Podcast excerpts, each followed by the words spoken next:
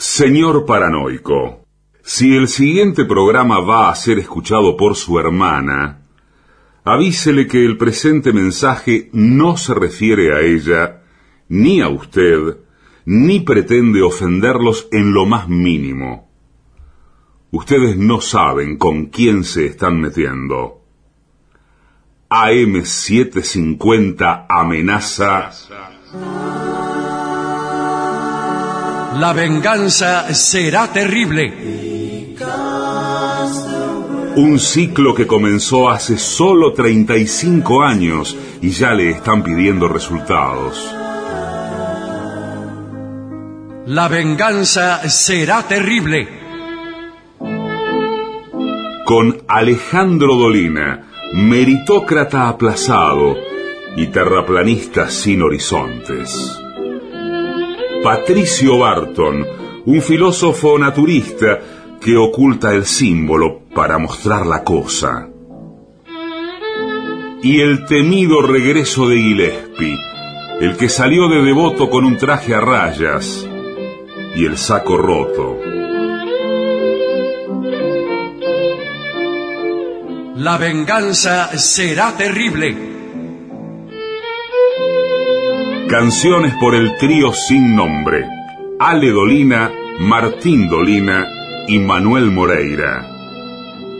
Producción, Maica Iglesias, Eugenia Gorostiza y Lucas Barrantes. Pesquisas literarias, Nicolás Tolcachier. Sonido, Miguel Vincent. La venganza será terrible. Una pléyade de intelectuales, valientes en la provocación, cautos en la controversia y fugitivos en la gresca. Y ya llegan, con la astucia del tero, gritando en Palermo y poniendo los huevos en la boca, nuestros intérpretes.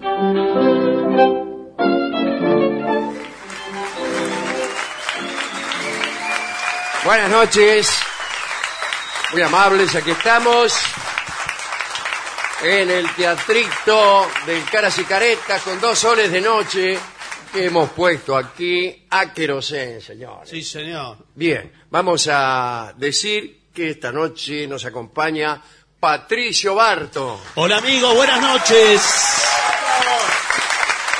Es por acá. Y también en su nueva etapa en la venganza, el artista antes llamado Gillespie. Hola, ¿qué tal?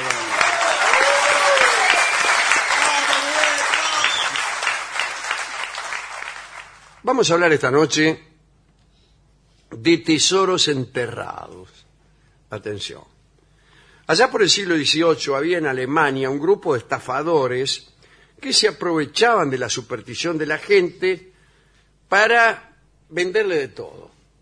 Talismanes, eh, esceni- escenificaban con un poco de, de- de formación académica que tenían, unos actos impresionantes en los que recitaban fórmulas mágicas en un lenguaje totalmente incomprensible y para despertar el temor de las personas y mejor engrupirlas, hacían movimientos, actos que luego atribuían a supuestos demonios que ellos tenían bajo su poder.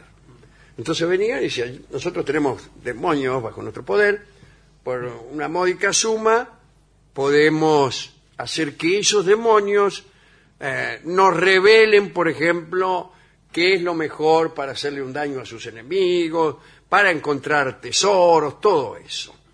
Estos hombres también decían haber descubierto ellos mismos tesoros. ¿eh? Y entonces te lo vendían. Dice, "Te- hemos enterrado un tesoro o sabemos en qué lugar están los tesoros, porque los demonios que esconden los tesoros eh, están bajo nuestro poder y nos lo dicen. Eh, bueno, inventaban historias de personas que habían abandonado precipitadamente sus castillos durante una guerra, por ejemplo, y en su huida enterraban sus riquezas y decían que ellos tenían datos para encontrar esos tesoros y vendían esos datos. Ahora, usted me dirá, si sabían dónde estaban los tesoros, ¿por qué en vez de vendernos los datos, no lo, no lo desenterraban ellos mismos? Bueno, qué sé yo. Claro, bueno. Si todas las personas fueran tan sutiles como usted, no habría mamertos en el mundo. Estos estafadores decían también que eh, en realidad ellos necesitaban un anticipo de dinero para hacer los elementos, para comprar los elementos destinados a hacer los conjuros, para convocar a este o aquel espíritu que era el que te iba a decir dónde estaba. Ya se sabe que los elementos destinados a conjurar espíritus malignos son carísimos. Es muy- ¿Dónde se compran? ¿Qué, qué cosas Lo son? venden estos tipos, Claro, le estos acabo de decir, señor. Sí, pero eh, ¿qué son esos objetos de...? Bueno, talismanes, básicamente. O andaban, por ejemplo, con la Biblia de, de Weimar de 1505. Todos sabemos que esta Biblia es una edición muy extraña y más poderosa que las otras ediciones.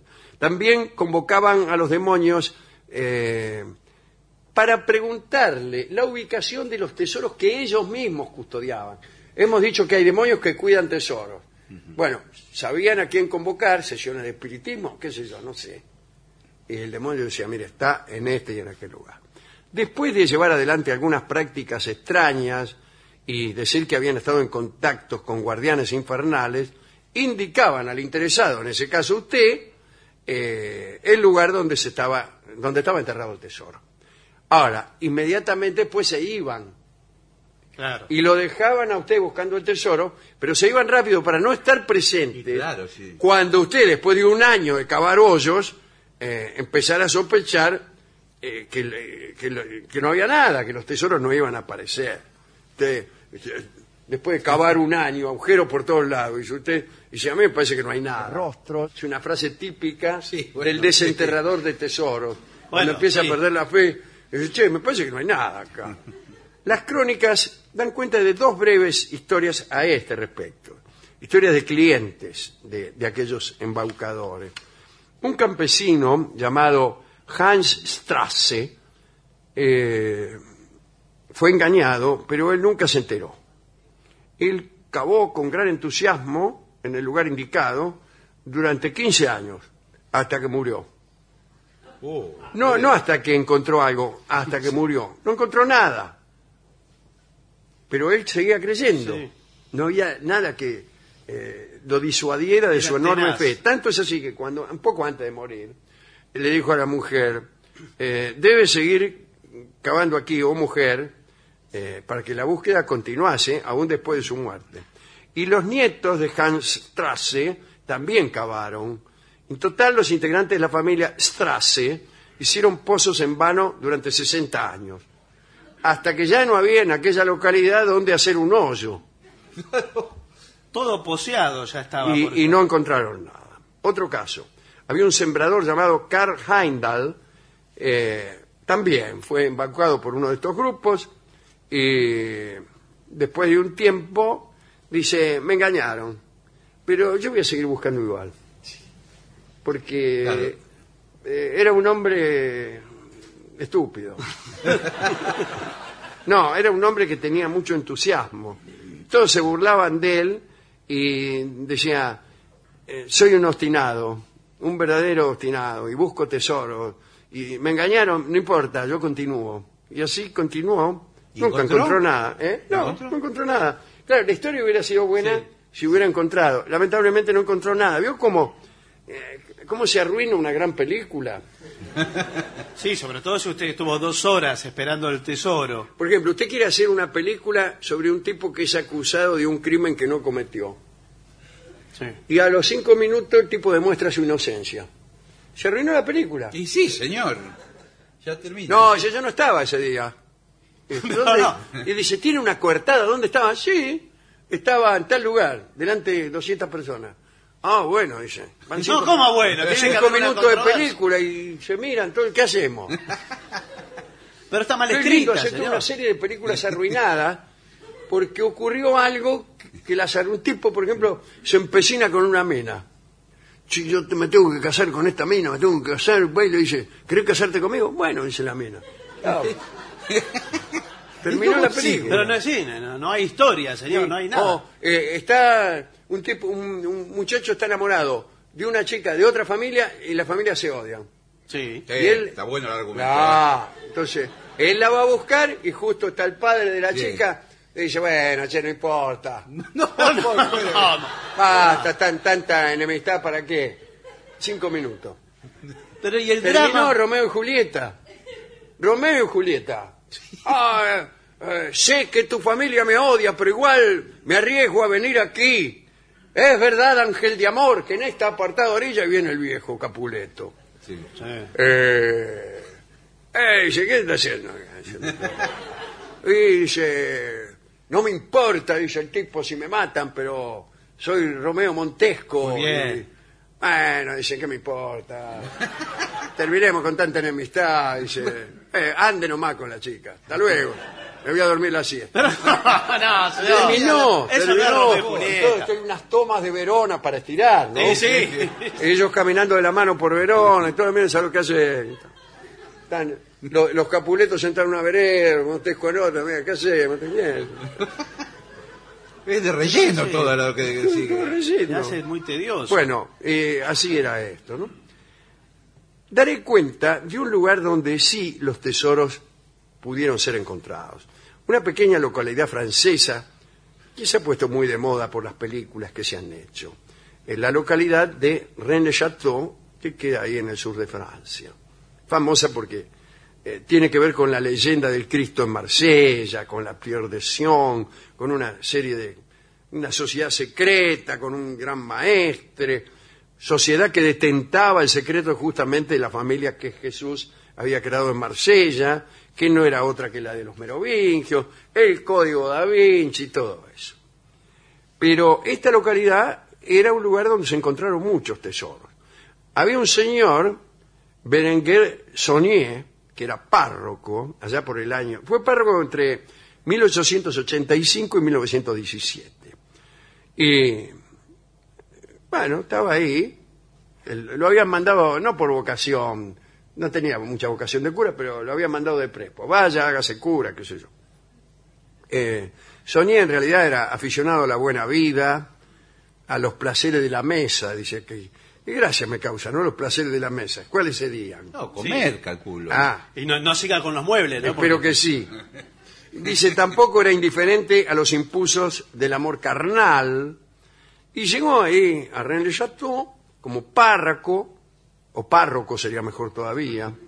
Tomó a su servicio una hermosa mujer, Marie de Nardot, que se convirtió en amante del párroco. Discúlpeme si soy así cruel No, no, dígalo eh, con toda en, en la exposición de los hechos. Es la verdad. Bueno, en 1891 Sonier decidió emprender obras de restauración de, de la parroquia que se encontraba en un estado penoso. Por ahí Che levantó una losa que había frente no sé dónde, ahí al altar, qué sé yo, y apareció una bolsa llena de monedas de oro. Llena, ¿eh? Llena. La losa, en su cara oculta, estaba decorada con un bajo relieve visigótico. Y se trataba, según se cree, de un antiguo tesoro godo de los tiempos del rey Alarico II. Sonier despidió inmediatamente a los albañiles y restó importancia al descubrimiento. Les dijo, oh, qué poca importancia tiene esta bolsa de monedas que acabamos de encontrar, Pues es señores increíble, albañiles. El argumento. Y le dijo, tómensela. A partir de entonces, el párroco, el, el párroco sería todavía mejor. Observó una extraña conducta. Comenzó por hacer extenuantes expediciones arqueológicas y un día decidió remover todo el cementerio parroquial. Y dice, vamos, vamos a ordenar un poco este cementerio. dijo. Mire, mire lo que parece. Y empezó a levantar todas las tumbas. A ver si encontraba alguna otra cosa. Y según parece, encontró más tesoros. Parece que la gente enterraba todos sus tesoros en el cementerio parroquial. Todas las piezas de oro que encontró fueran fundidas para no tener que andar dando explicaciones. Eh, Las fundía, las metía bajo la cama, qué sé yo. Y empezó a edificar un palacio, una torre. En la torre instaló una biblioteca cuyos volúmenes hizo encuadernar lujosamente por un artesano. Eh, la, la- la amante, Marie de Nardot, vestía a la moda de París. Bueno, por lo menos no se gastaba la plata en pavada. Pero sucedió algo. El párroco estaba temeroso de alguna investigación. Pensó, aquí va a venir alguno y va a decir, ¿de dónde la saca este? Lavando ropa no la hizo. Puede ser un párroco de dinero. buscó otro modo de justificar sus gastos. Pero el modo que encontró también era ilícito. Empezó a vender misas privadas a los ricos de la región y las cobraba mucho. Entonces, cuando le preguntaban de dónde sacaba la guita, decía, le hago misa para los poderosos de la región y de la región les cobro mucho. Ilícito, le decían todo. Y al final lo mandaron en cana. Por eso. Por eso. Pero poco lo mandaron en cana, un año. Y bueno, Dijo el tipo, estuve fenómeno. Claro, porque voy todavía un año en cana, cuando salgo agarro otra vez todo el, el- el oro que tengo escondido abajo de la cama y chau. Chau, ¿qué? Estoy saludando, pues, señor, No, estamos, señor, estamos, por favor, Ariel Tobío que se acaba de ir. Comprometido con la radio. dice, y efectivamente eh, pasó como él decía, quisieron conocer sus recursos, qué sé yo, no solo lo metieron en cana, sino que lo excomulgaron. Para mí era muy mal párroco hasta acá. Para mí sí, para mí Sí, también. sí. Ya tener un amante mire lo que le pasó. Salió de la cana y parece que no, no le hizo bien la cárcel. Enseguida se murió. Lo liberaron, toleró mal la cana, ¿vio? Sí, bueno, Sí. Eh, ¿Vio cómo es? Y se murió. Y la chica, ¿quién quedó con toda la guita? Ella. La Marie de Nardó.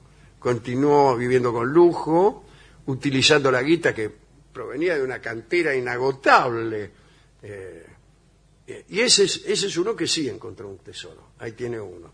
Ve que usted no quiere, no quiere creer que hay tesoros. No, sí, sí, que yo hay no le dije que no, posibilidad sí. de, de- de encontrar. Es que es como una eh, como un patrón de las historias de tesoros, ¿no? Hay alguien que tiene algo muy costoso y quiere ocultarlo del resto del mundo. Entonces lo entierra, lo esconde y Sí.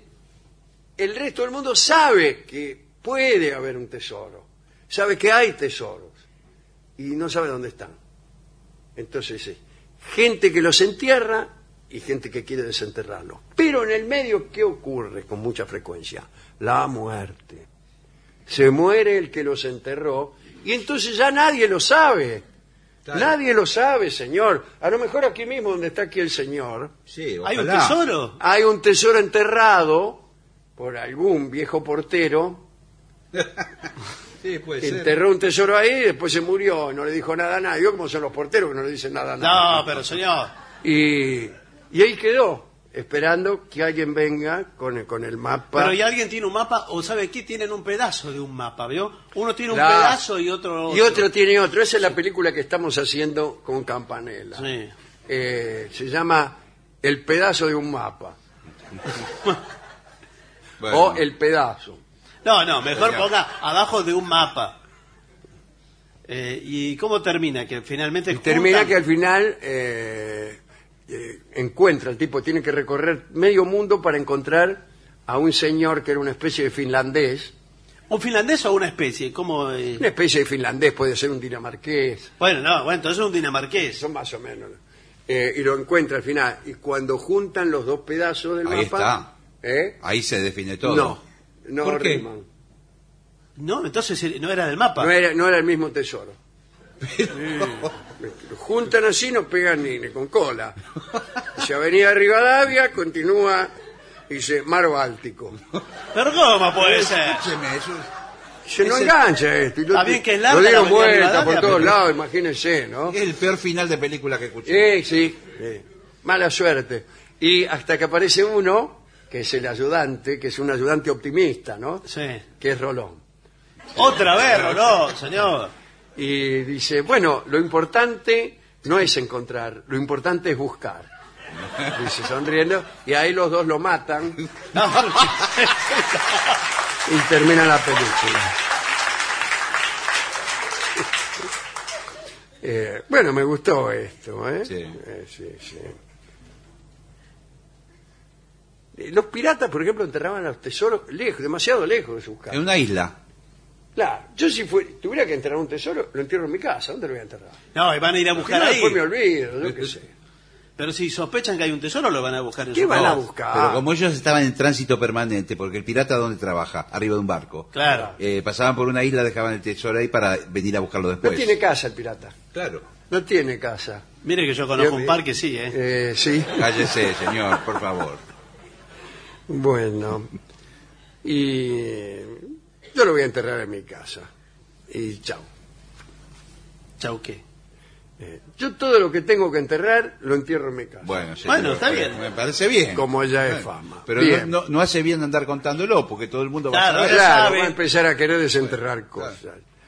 Bueno, eh, hemos ido a la discoteca Sí. y le hemos mostrado incluso al discotecario un plano de un tesoro que me vendieron eh, el otro día en Pharmacity. Pero ¿cómo le van a vender en farmacito? Miren que venden de todo, pero Sí, no sí, sé. plano mapas de tesoro está ahí adelante de todo. Con los paraguas. Sí, pedazos de plano de tesoro. Un tema complicado para musicalizar este. ¿eh? Sí, pero eh, él dice, generalmente los tesoros, al menos en las películas, están llenos de piedras preciosas coloridas. Sí. Uno tiene una idea de la riqueza que no es la verdadera. La riqueza es oscura. Y la riqueza no se ve. La riqueza está, es algo que está enterrado en otra parte, efectivamente. Porque el mundo ha crecido de tal manera que no hay que enterrar tesoros. Hay que, ten- hay que volverlos abstractos. En vez de tener toda la guita en un cofre, la tenés de un modo tal que no se ve, pero la tenés. Mm, el home banking. Exactamente. Pero eh, el discotecario me dijo que a él le gustaban esos cofres colorados, verdes, azules. Y me dice, a mí me gusta especialmente el rubí. Ah. El rubí colorado, ¿no? Sí. Y uno abre un cofre lleno de piedras coloradas y sabe que es rico. Pero es del tiempo en que la riqueza era colorida. Pero está bien para el cine, para la literatura. Para el cine y para la literatura conviene ser rico así. Sí. Para la, la realidad conviene ser rico en secreto. Mm. ¿Y qué tema le dio entonces? Rubí. Rubí. Ah, me no, no, no, muy Rubí. bien. Qué bien. El tango Rubí cantado por nuestro querido Horacio Molina. Una versión tomada en vivo. No, Ah, creo bien. que es otra al final, ¿eh? Es otra, que, bueno. que es otra. entonces, eh, es otra, porque Horacio ha grabado varias veces. ¿Cuál, es- cuál es este? ¿La, la que está con Cardoso Campos? La original, me dijeron, pero no sé cuál es la no, original. es la original. ¿Qué se sabe cuál La es la original, original? que la primera que usted graba Hoy varias voy a ¿Cuál hacer es la la original. original? Como si las otras fueran falsificaciones. Horacio Molina canta Rubí.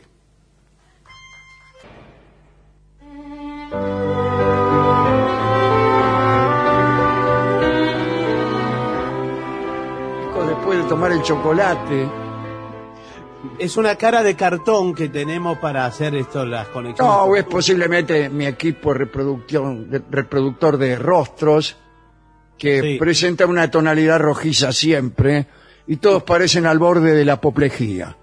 Ah, sí, vio que hay, eh, a veces se ve así por la, a través de la computadora. Sí, O damos el aspecto quizás de gente alcoholizada, más que... Sí, sí. sí. Le voy a decir que hay películas ahora que son de un color.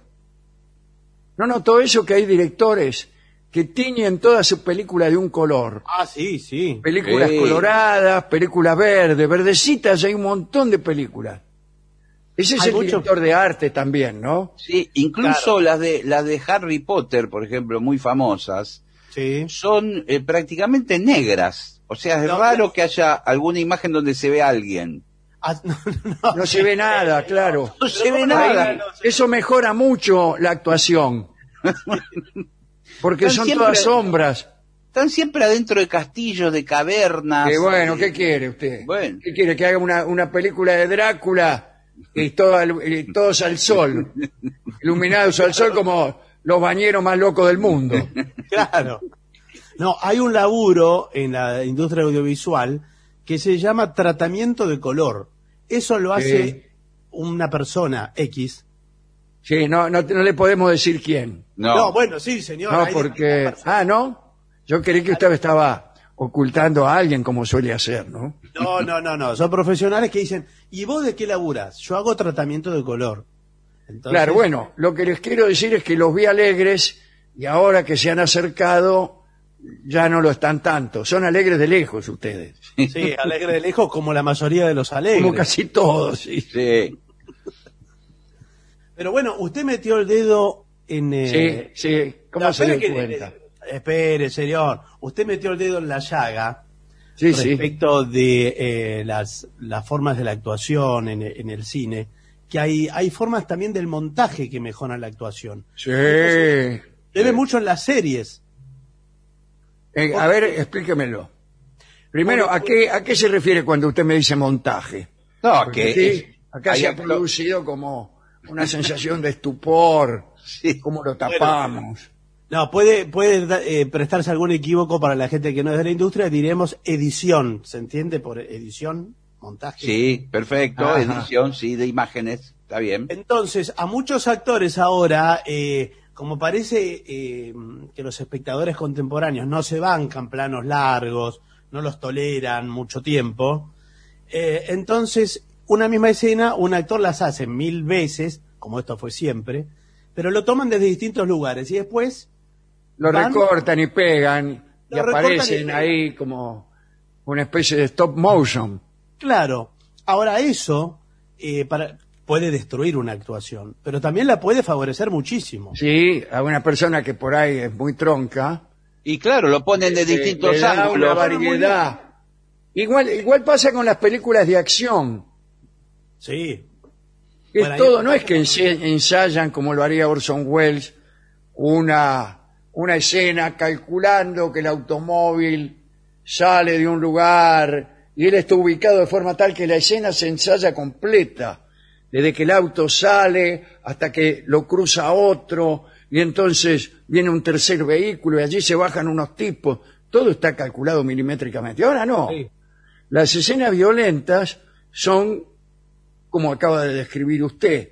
Plano de uno, dos segundos, tres segundos, Incluso, uno atrás de otro como puñalada de manco, Sí. y eso te da la sensación de acción, de Claro. mucha acción. Y lo que hay es una música fortísima, unos ruidos y un recortar y pegar eh, distintos planos, a veces totalmente incongruentes.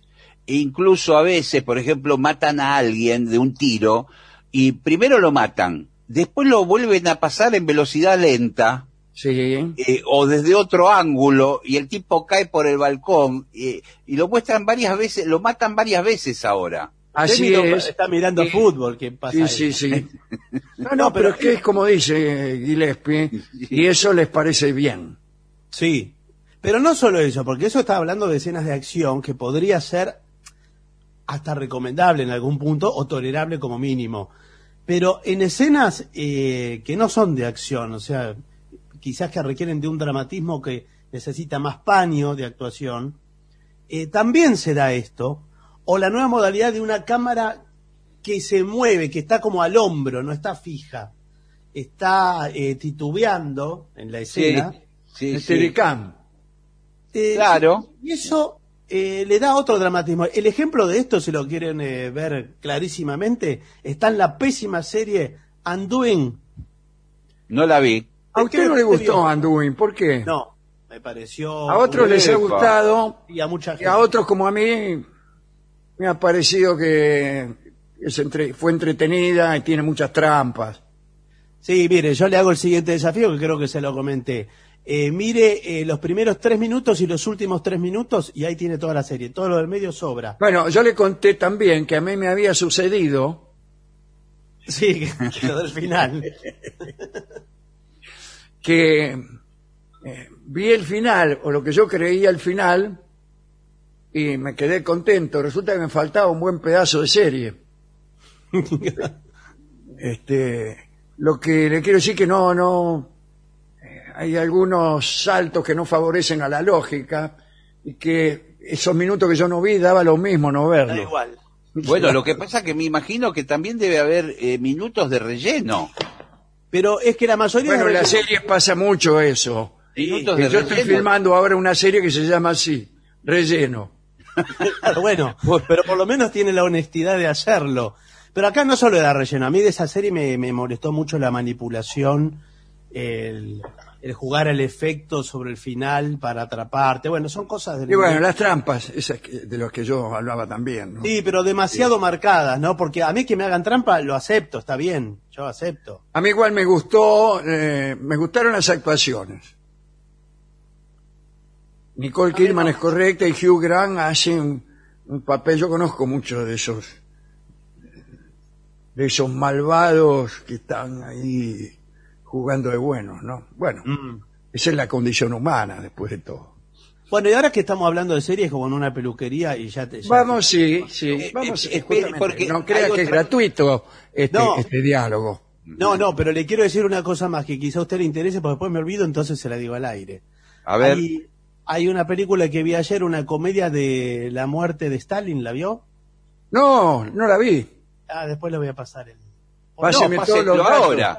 Usted sabe bueno, que yo soy bastante entendido en esos asuntos. Por eso, por eso me... Eh, me aparece la muerte de Stalin, con, están ahí en su dacha, con todos los Ortiva. Bueno, esta es, es una comedia eh, sobre los sortivas de Stalin. Claro. Y, y están todos y... Pero es diga una el nombre. entretenida. Se llama La muerte de Stalin. La muerte de Stalin. Está en Netflix. Kaganovich, Molotov, Laurent Iberia, Sí. Todos esos tipos. Todos ellos están. Brzezinski. todo es, todos esos nietos. Sí. Malen, Georgi Malenkov, el gordo. Usted lo Bueno. que quiere decir... Nikita usted, Khrushchev. Sí, Ah, señor. también, sí. Ustedes lo que quieren decir es que los actores ahora no son como los de antes. No, no. Las películas ahora son muy buenas. O, o pésimas. Hay poco profesionalismo. Eso es lo que me parece a mí.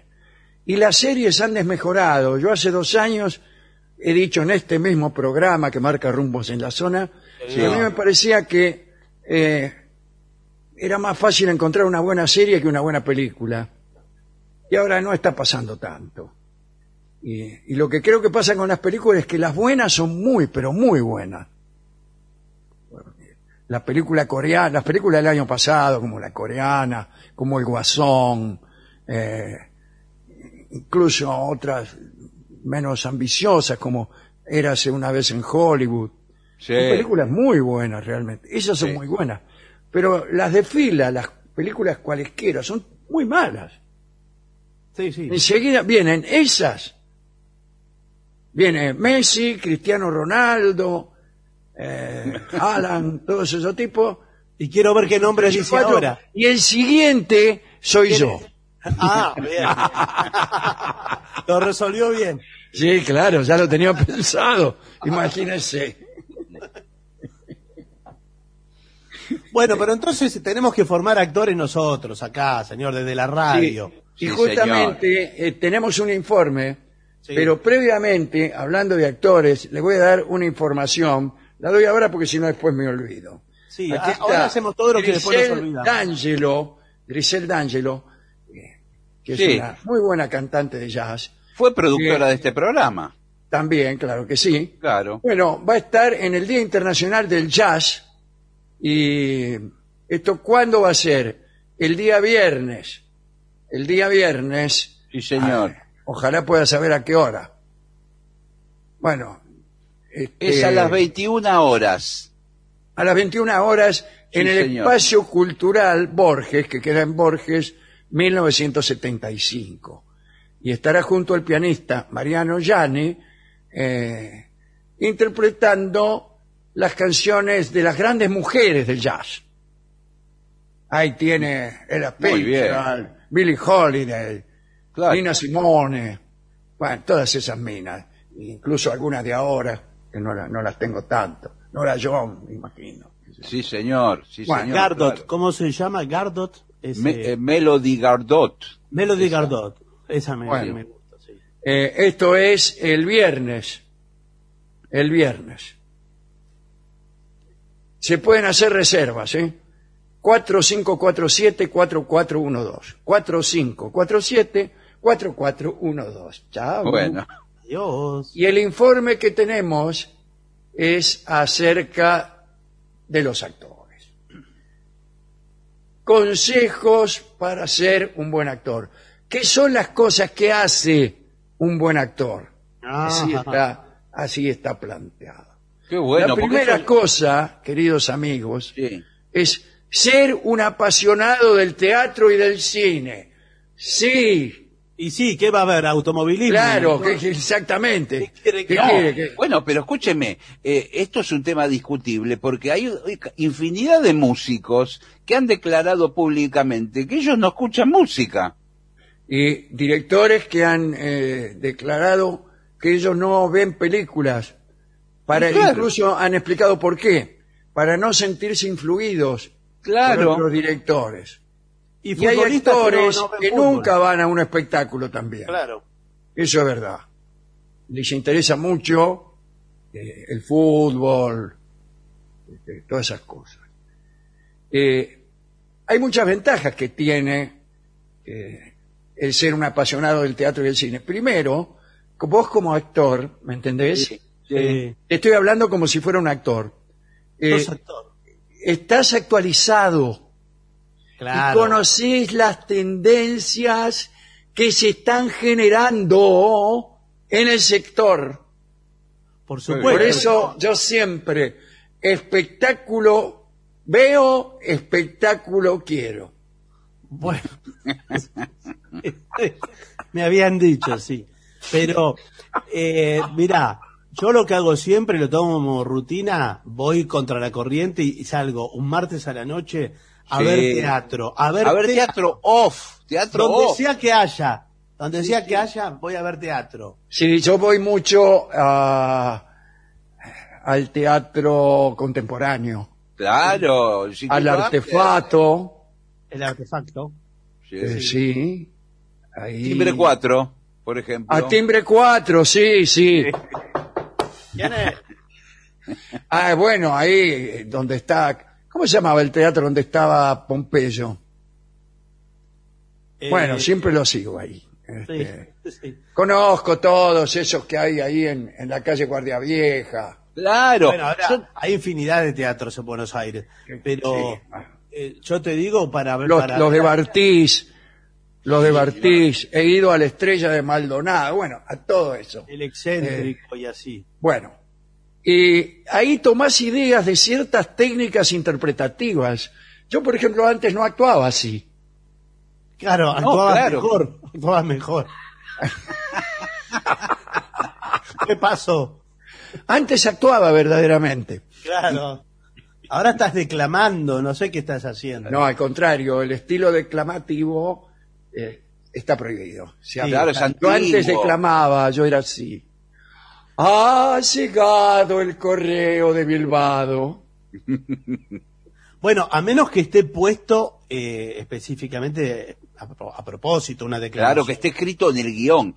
Yo, por Claro, ejemplo, soy de la corriente. Yo, por ejemplo, estoy haciendo una obra ahora en ¿Qué Teatro Off. corriente? De la corriente eléctrica, eso te Por favor, estoy haciendo. Cuéntanos la obra que estás haciendo, por ¿Qué favor. estás haciendo, Marce? Es fantástica. Marcelo, Es Cuéntanos a nosotros y a nuestros oyentes, ¿no es cierto? Que están muy interesados. Me han dicho que va mucha gente joven a verte. Sí, es un teatro chiquito. eh, la obra se llama La, La Sorpresa. Eh, Ah, Sí. y, y consiste, yo estoy sentado entre la gente, entre el público, y, ¡Qué sorpresa! y nadie se da cuenta que yo soy actor en ningún momento de la obra. No, ni de tu carrera. Pero ¿cuánto dura? ¿En algún momento te revelás como el, como el actor? Claro, en un momento determinado, pasados 40 minutos más o menos, yo me levanto de la butaca y voy caminando hacia el escenario. La gente está sorprendida porque yo entré con todos en la cola. Los que no La se han ido está- están muy sorprendidos. Furiosos están.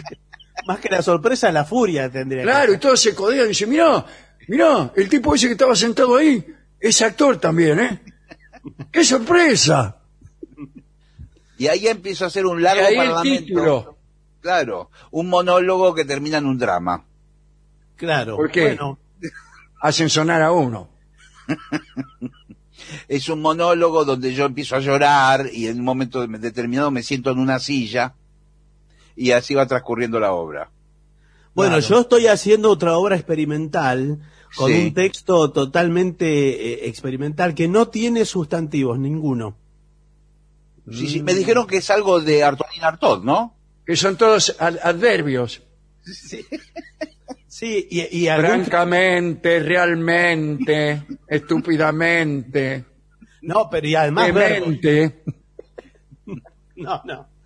Y verbos. Entonces digo, estúpidamente amo, Ajá. eh, libremente. Francamente quiero, Claro. técnicamente odio. Es una obra buenísima. Es de las mejores que vi. Muy experimental. ¿Y eso con qué nos confronta? ¿Qué nos está diciendo? ¿Qué nos pone sobre, sobre el regazo? El tedio. No. Para mí la incomunicación del ser humano. Lo Sí, que está- Bueno, señor. muy bien. Estamos solos, somos islas como las del Delta. Pero peor. Nos pone así. No sabes cómo sale la gente de ahí. Salen Oh, movilizadas. en- en la a todo lo que da. A, a paso gimnástico.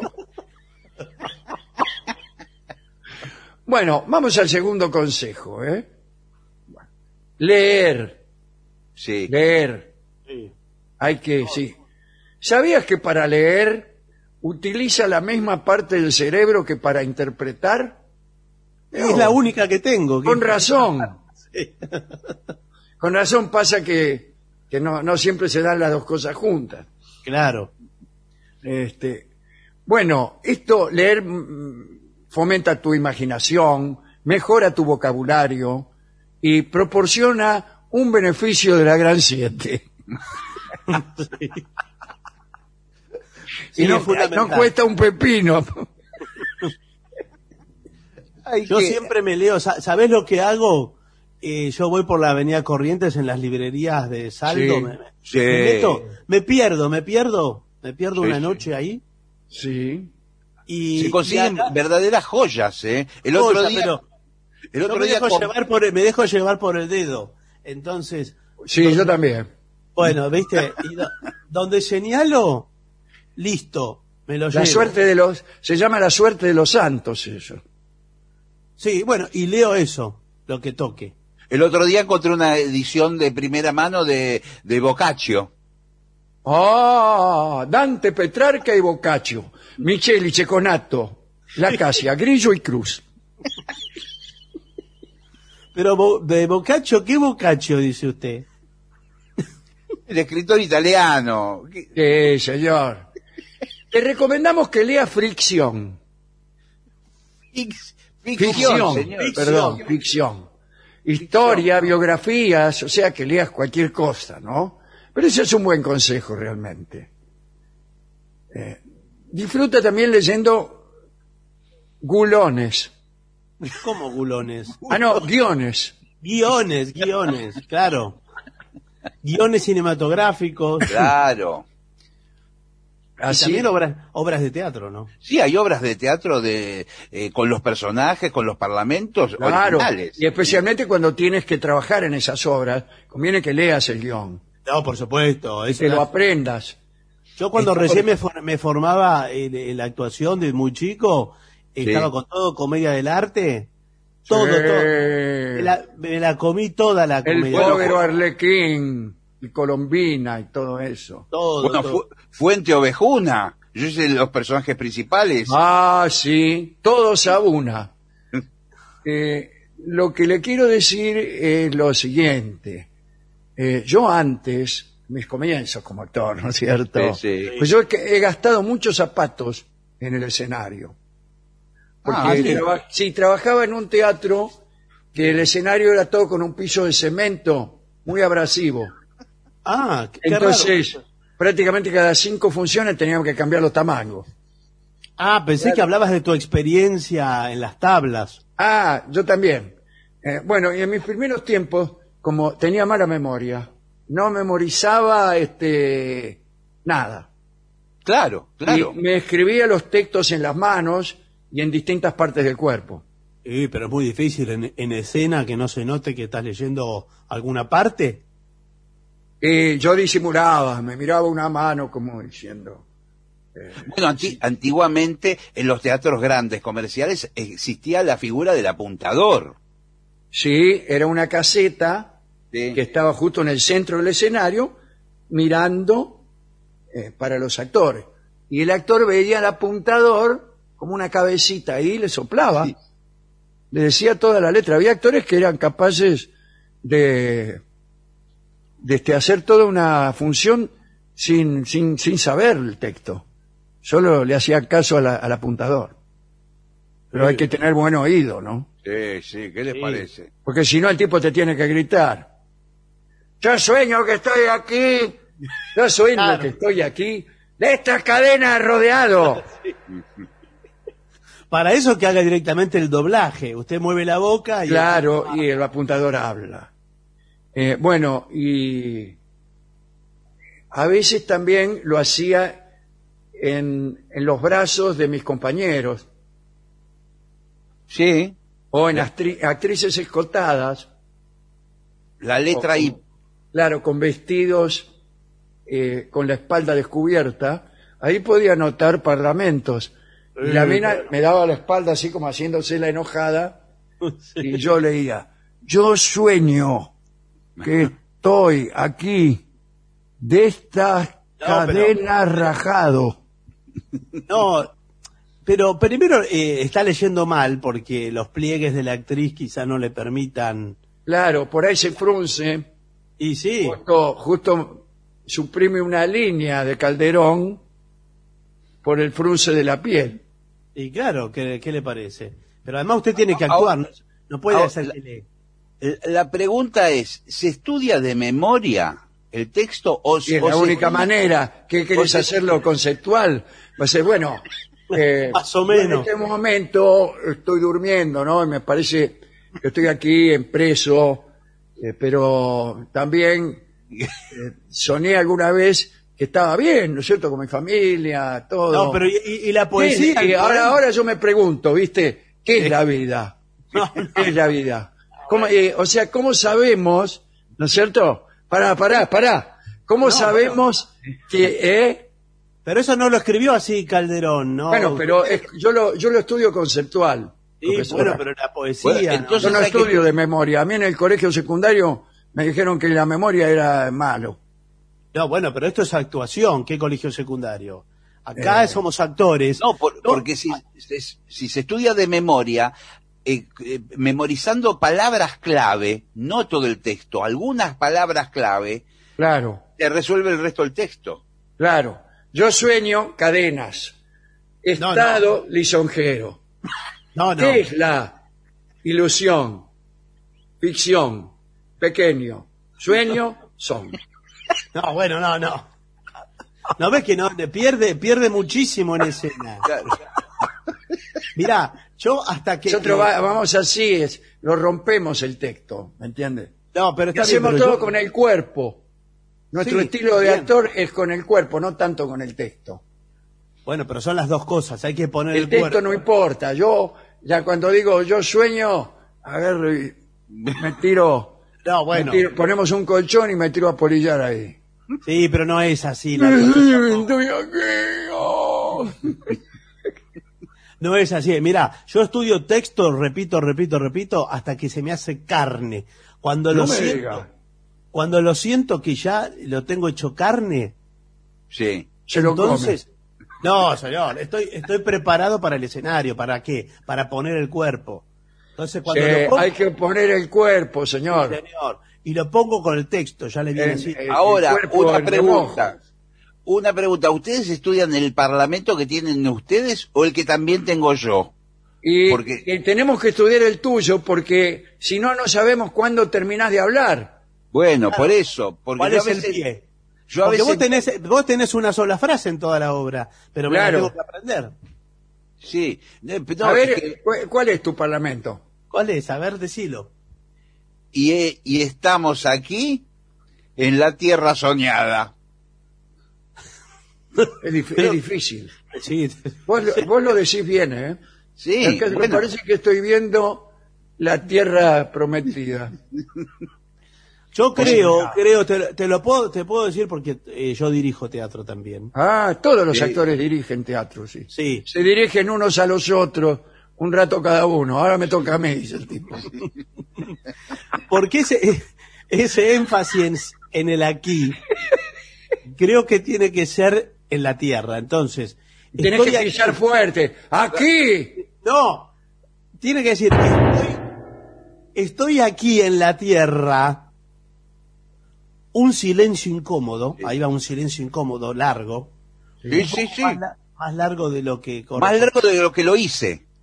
Y después decís, soñada. Claro, pero sabe que están los otros actores que estoy aquí en la tierra y como no dice nada él, Sí. se creen que ya terminó o que se equivocó y empiezan. Yo sueño que estoy aquí. No, no, pero no Eh, se puede. su- así. con su parte. Por eso tenemos que ensayar todos juntos. No puede ser cada uno dice su letra. No, no. Bueno, pero ahora se hace así el teatro por la pandemia. No, Ensayamos todo en forma virtual. Y sí, pero es, es difícil. Si no nos ponemos de acuerdo, que yo haga un silencio. Yo te- mis silencios expresivos, ¿viste? A mí cuando me lo dice el estómago, Sí. Sí. No, pero, pero aparte parece que te, te bajara la presión, porque es un silencio. Sí. Prácticamente pero te cuántas apagás. cosas dice. Pero cuántas cosas dice ese silencio, ¿entendés? Sí. Sí. Es angustiante a veces. Sí. Bueno, nunca dejes de formarte, ¿eh? Acude o sacude. No, acude, Acude. a las escuelas técnicas eh, y para aprender nuevas habilidades. Sí. Esto se hay- puede hacer a través del coaching o, o yendo a, a clases, cursos, conferencias, workshops. Sí, claro. Soñada. Perdón, había hecho un silencio. ah, mira, Bueno, por nosotros seguimos. Claro. Y aquí viene algo de lo que tenemos que hablar. ¿eh? Cuidar tu imagen. Sí. Ah, sí, sí. Cuidado. No, lo que pasa es que, eh, perdón, yo estoy así porque a mí me tocó hacer un papel que tuve que engordar 20 kilos. Y bueno, pero eh, el, el- el éxito de un actor no se basa solo en su talento, sino también en su marketing personal. Sí. La imagen lo dice todo, querido amigo. Y debes controlar tu aspecto en todo momento. Está la imagen física y la imagen profesional. La imagen física, bueno, tienes un book, Ah, hay que hacerlo. El book hay que hacerlo. Si no, ah, lo sí, con fotos, con fotos. Yo te voy a mostrar mi book, mira. Este es tu Ah, book. aquí estoy, aquí Pero- estoy, disfrazado de payaso con zancos. Sí, sí. Acá está con un taparrabo. Es un personaje de- como Tarzán, ¿no? Sí, sí, es bomba. Bueno, muy bien. Muy bien, pero te hubiera sacado los zancos también, porque no, no, no compone Bueno, que bien. ya me acostumbré a los zancos de una manera que prácticamente camino mejor con zancos que sin helios. Claro, pero veo que todo el book lo hiciste con zancos. Eh, Sí. No te van a llamar para papeles sin zancos. La mayoría de los papeles son sin zancos. Sí, sí, sí.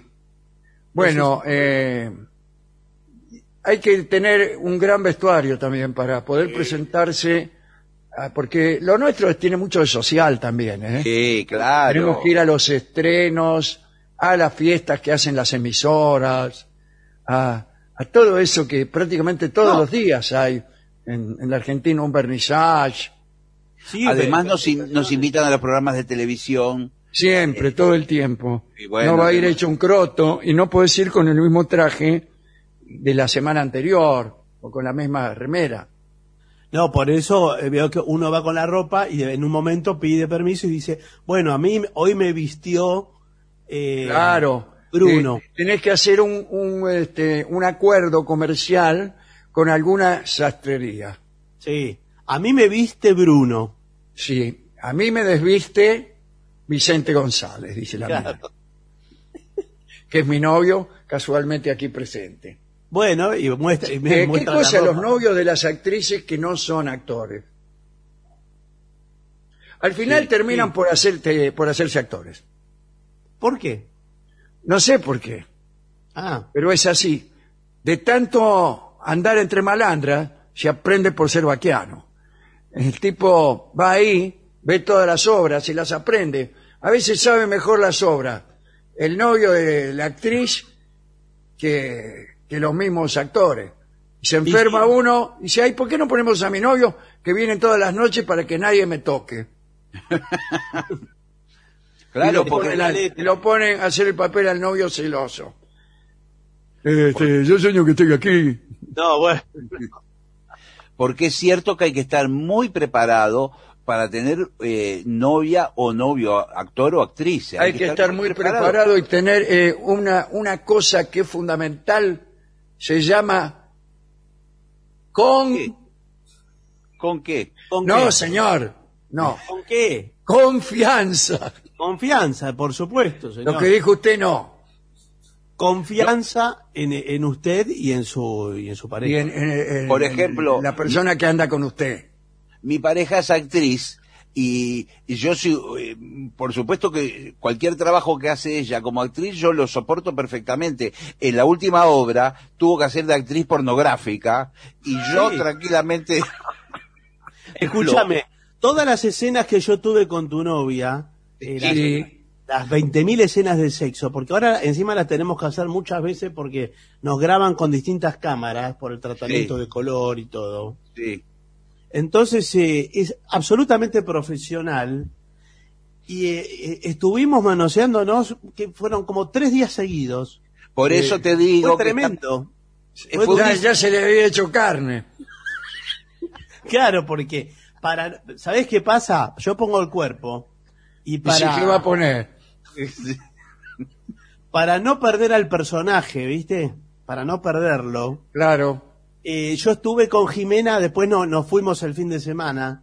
para Sí, sí. ensayar. Ella me comentó Claro. que tenían que pasar un fin de semana en la playa para ver las escenas finales. Claro, y, y no perder eh, el tono del Sí, personaje. pero qué bueno que eh, vos, por ejemplo, seas tan profesional y vos tan cornudo, eh, tan este, eh, tan confiado. No, pero eh, finalmente vi la película y, Sí. y si yo yo no supiera que son actores, yo me la creía que estaban eh, de Sí, sí, verdad. sí. Sí. Yo no tengo, yo también, mi novia es actriz, Sí. igual que yo, ¿no? Sí, claro. Sí, vos sos Y actor. yo a veces la voy a ver y cuando hay alguna escena así que el otro actor la tiene que besar, yo eh, no, no digo nada, pero sí me paro y digo, están actuando. No, Claro. bueno, sí. Claro, porque la señorita es, es actriz y es mi novia. Nada más, continuar, por favor. y me No, siento. bueno, bueno, no, pero eso O sea, arruina. viste con respeto. Yo no hago un escándalo. No, por supuesto. Pero le digo a toda la gente que está ahí, que está, Sí. la- los ve besarse y dice, todos andan. Sí, claro. Y, no, le digo, son, son actores igual que yo lo soy, pero justo en esta obra no trabajo. No, bueno, pero eso igual arruina la escena. Yo, y no, no me confundo, eh, así las escenas que tuve de sexo con Jimena el fin de semana que nos fuimos a ensayar. Y eh, bueno, habrás notado que me- nos llevamos tu auto. eh, pero Sí, para hacer, sí. Para no, eh, para estar Encontré en un calzoncillo. Encontré, encontré un calzoncillo en la guantera. Sí. Es del vestuario de la película. Es para estar en contexto, ¿entendés? Sí. Y no se pierde el tono de la escena, hay continuidad, hay continuidad narrativa, hay fluidez. Y, y eso no, no lo perdés, ¿viste? Es impagable eso. Sí. Por eso dijimos, bueno, la próxima vez nos venimos cinco días, porque fue impresionante el trabajo que lo hicimos. Sí, qué bueno lo que me están contando, ¿eh? Qué bueno, cómo, cómo revela cómo nos llevamos los actores y qué es lo que tenemos dentro, ¿no? A veces. Sí, claro. Eh, tener material profesional actualizado. ¿Qué es material profesional y promocional? ¿Qué es? Fotos Y el de book. uno. Claro, Claro. Fotos de uno, programa donde está uno. Necesito para, como para darle pifia a lo demás. Pero además es cierto que tiene que estar actualizado. No puede ser una foto de hace 20 años. No, ni tampoco una nota como esta que tengo de acá de 1941, Claro. No, claro. que dicen que el niño Carlos del Rey, que soy yo, ese es mi, mi nombre artístico, hace un papel estupendo en la película Hombrecitos. Bueno, sí, pero eh, Ca- Carlos del Rey, usted tiene que mostrar cosas de ahora. Claro. Eh, más Ahora tengo, Sí. dice, el actor Carlos del Rey hace un extraordinario papel en la película Viejecitos. claro. bueno, pero ¿es un extraordinario papel o no es un extraordinario? No, ese lo escribí yo. Ah, Bueno, eh, book de- ¿cuánto cuesta hacer? eh, me han dicho que los fotógrafos cobran muchísimo. Yo tengo que hacerme un book, tanto vestido como también en paños menores, ¿no? bueno, por supuesto, nosotros hicimos un book con Jimena porque se usan también el book de pareja de actores. Sí. Con, y, y yo hice personalmente eh, las fotos de, bueno, vos sabrás, ¿no? De tu, de tu Sí, mujer. Con- la- con- eh, los dos desnudos pintados de dorado. claro. Sí. A mí me gusta esta, en blanco y negro, donde Sí. están los dos desnudos haciendo sombras chinescas. Bueno, ¿viste? Porque es, es todo eh, desnudo artístico. Y es un desnudo, como vos ves, el desnudo muy cuidado. Todo muy Sí, cuidado. está muy cuidado, está todo muy, Mirá, mirá lo que es muy esto. ilustrado, muy mucha aceite. Mirá, lo que es esta foto en blanco y negro con el gomero atrás. Mirá. No, está, está adelante. ¿Ese, ese es un gomero? Está adelante. Bueno, no se distingue bien porque trabajamos mucho el claroscuro. Sí, ¿en qué? El claroscuro porque Ah, Eh, sí, sí. sentimos que ese es el tono de nuestra interpretación actoral, ¿no? Sí, sí, sí. yo apenas hice un papel en una película brasilera que era medio pornográfica, Sí. Ósculo de Fuego. Ah, ósculo de fuego. Ósculo do fogo era el en portugués. Ósculo es beso. Sí, claro. Claro. ¿Quién, quién- ¿Usted qué, qué- qué se pensaba? Claro, Señor. claro. No, porque Bueno. hay una, película japonesa que era Osculo eh, eh, es tal cualto. Entonces por ahí se confunde con esa. Claro. Bueno, todo esto es imprescindible. Sí, imprescindible. Está, sí, pero estaba mal separado acá. Bien. Bueno, voy a continuar. Eh, un actor tiene que ser accesible. ¿Qué quiere decir eso? Me imagino que será el cachet. No. Se Que sea barato. a- sea accesible al público, a la prensa. Claro, para mí es barato, que tiene que cobrar barato. Que esté dispuesto, no que esté Por dos pesos cualquier cosa. en un outlet de actores, señor. Que sea accesible para, me imagino, los agentes de prensa. No, pero también con el público. Cuando Sí. el público trata de arrancarnos nuestras ropas, desesperado, así por la admiración, por la idolatría que nos tiene. Claro, por bueno, supuesto. ahí no hay que pegarle una trompada a esa persona. No. Ni, ni mandarlo, ni echarle lo- los guardaespaldas, no, al contrario. Hay que abrazarlo, contenerlo, regalarle una foto e invitarlo a comer. Bueno, no sé si tanto, pero sí atender. Nosotros, por ejemplo, viste que con Jimena el público nos reconoce ya como pareja, como si fuéramos pareja.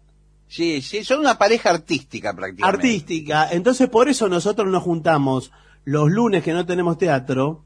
Viste que estamos igual todo el día juntos para responder los mails, firmar las fotos. Sí, sí. Pero escúcheme, Ayer- a mí me parece que usted anda con, con, con Jimena.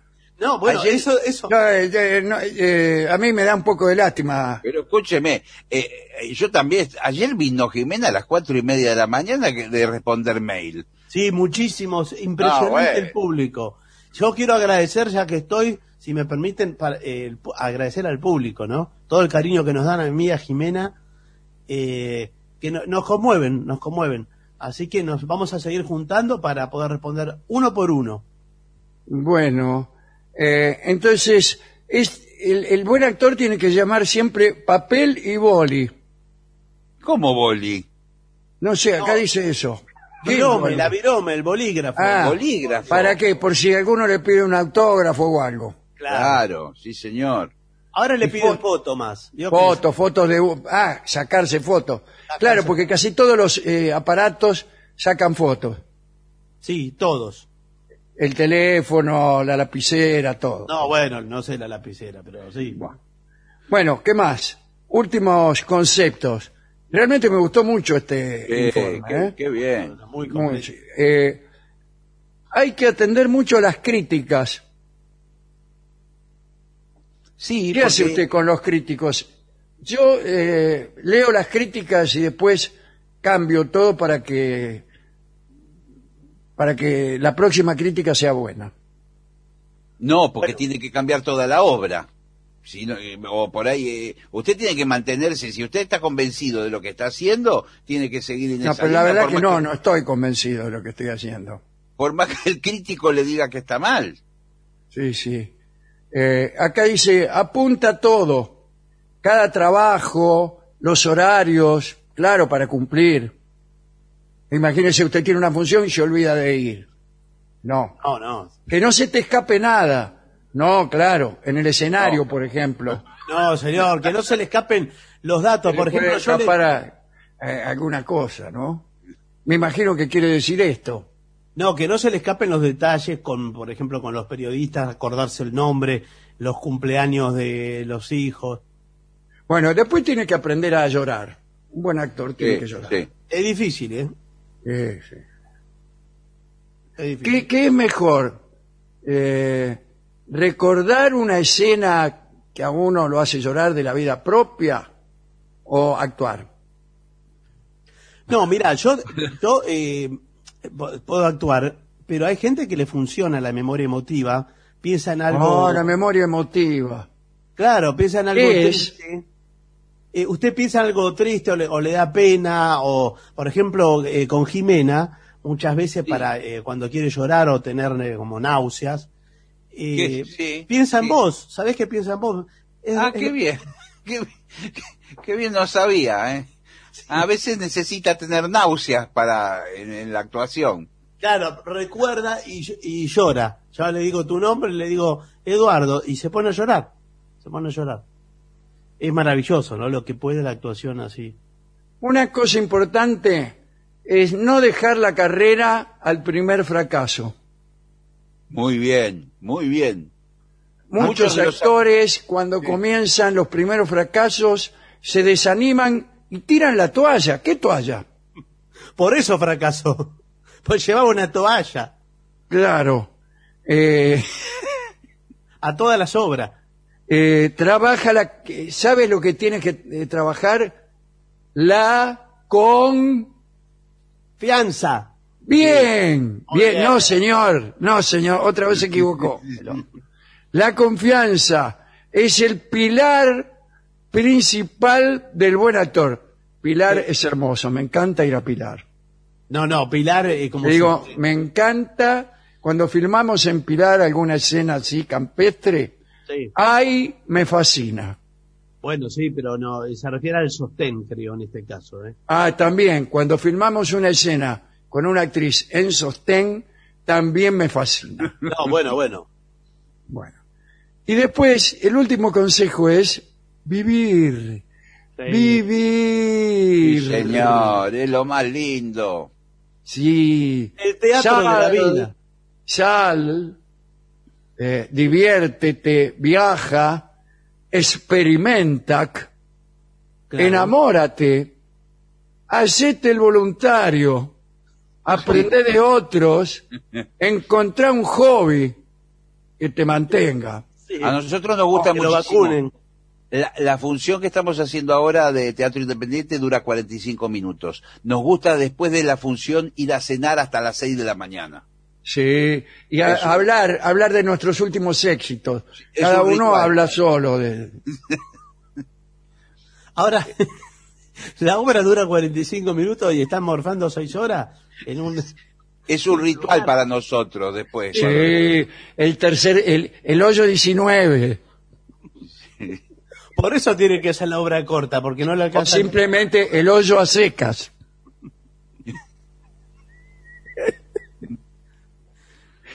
Vamos, no a un, olvides... resto- Sí, vamos a, a un restaurante que va to- toda la colonia artística, nos encontramos todos los elencos, todas las ¿Cuál noches. es la colonia artística?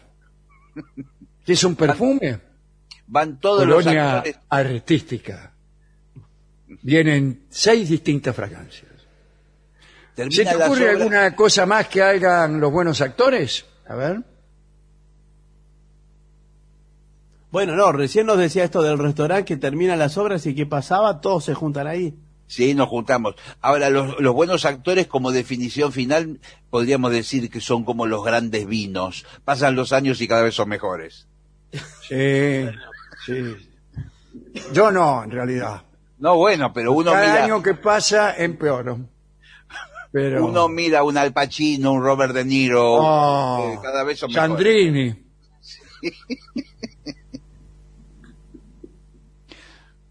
Vo- ¿Vos? bueno, vamos a ver qué es lo que dicen, qué es lo que dice el público. Sí, Sí. porque al final... El público, nosotros nos debemos al público. Te lo Bueno, digo, te lo digo como actriz, que he gastado muchas medias caminando el escenario. A ver, Eh, a ver, perdón, ¿eh? ¿qué le pasa? Sí. Estoy... Hola preparando- Vengadores, hola Vengadores. Sí. Vivo en Barcelona con una polaca. y Cuando le pregunté si hacían los pasteles secos, quedó su cara de perplejidad. ¿eh? Me dio la re- y no, no, su cara de perplejidad dice, me dio la respuesta. No sabía. Esto lo dice Lau Taguato. Los polacos no admiten eh, la sequedad de su dieta.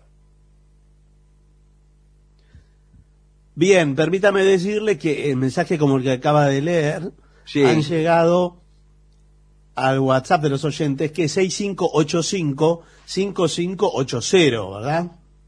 Bueno, Eh, le pide, mire, eh, Norberto Rudoni le pide si puede interpretar la fulana, ¿eh? desde Villa bueno, Bueno, en, en algún otro momento.